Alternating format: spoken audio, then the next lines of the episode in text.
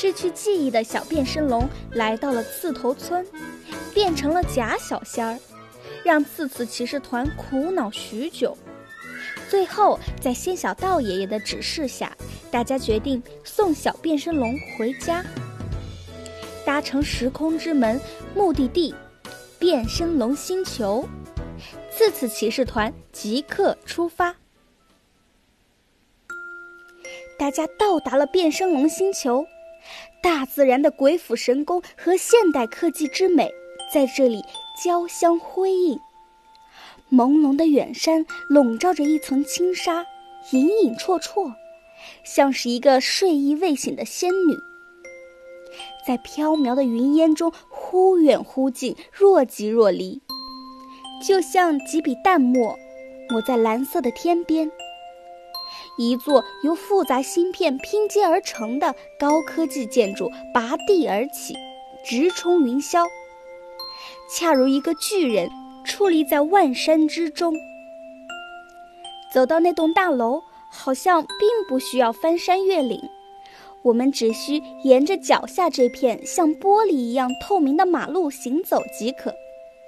向下一看，便能倒映出地面山峰的一切。在阳光的照耀下，金光闪闪。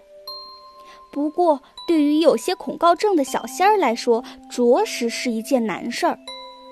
奇尼实在拿这个蹦上蹦下、撒娇卖萌的小仙儿没办法了，只能背着它继续前行。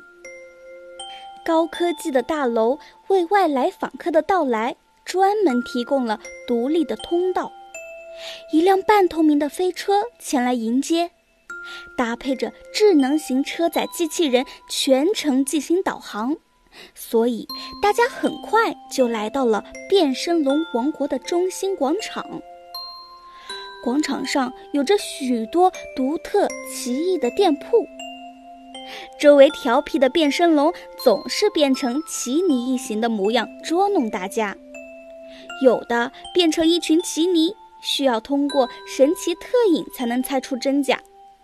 有的一会儿变成一群雷宝，只能通过雷电技能猜出真假；还有的一会儿又变成一群嘎啦，必须通过口头禅才能猜出真假。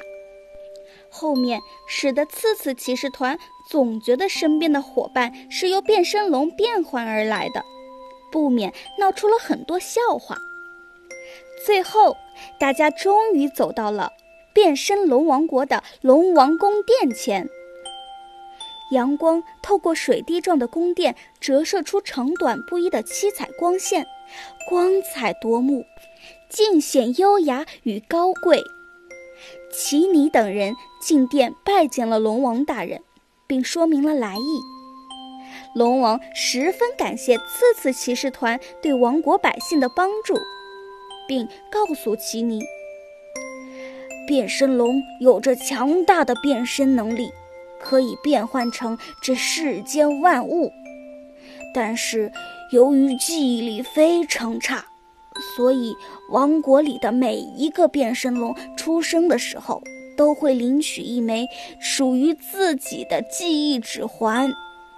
它类似于储存器，可以把自己的模样、自己的家乡、自己的梦想。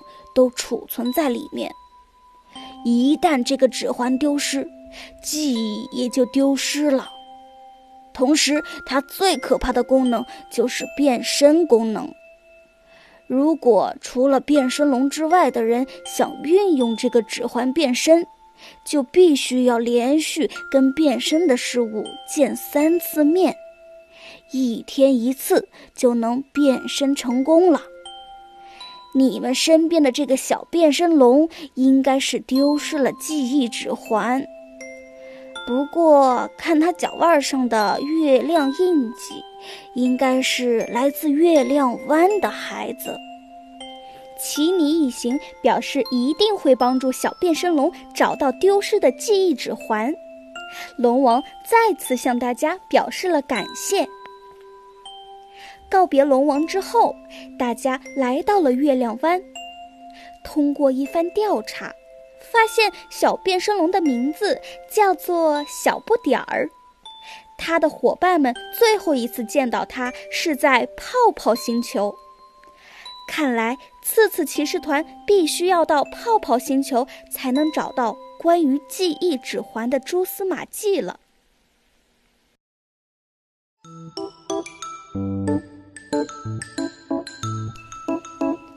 请收听下一集《泡泡王国历险记》。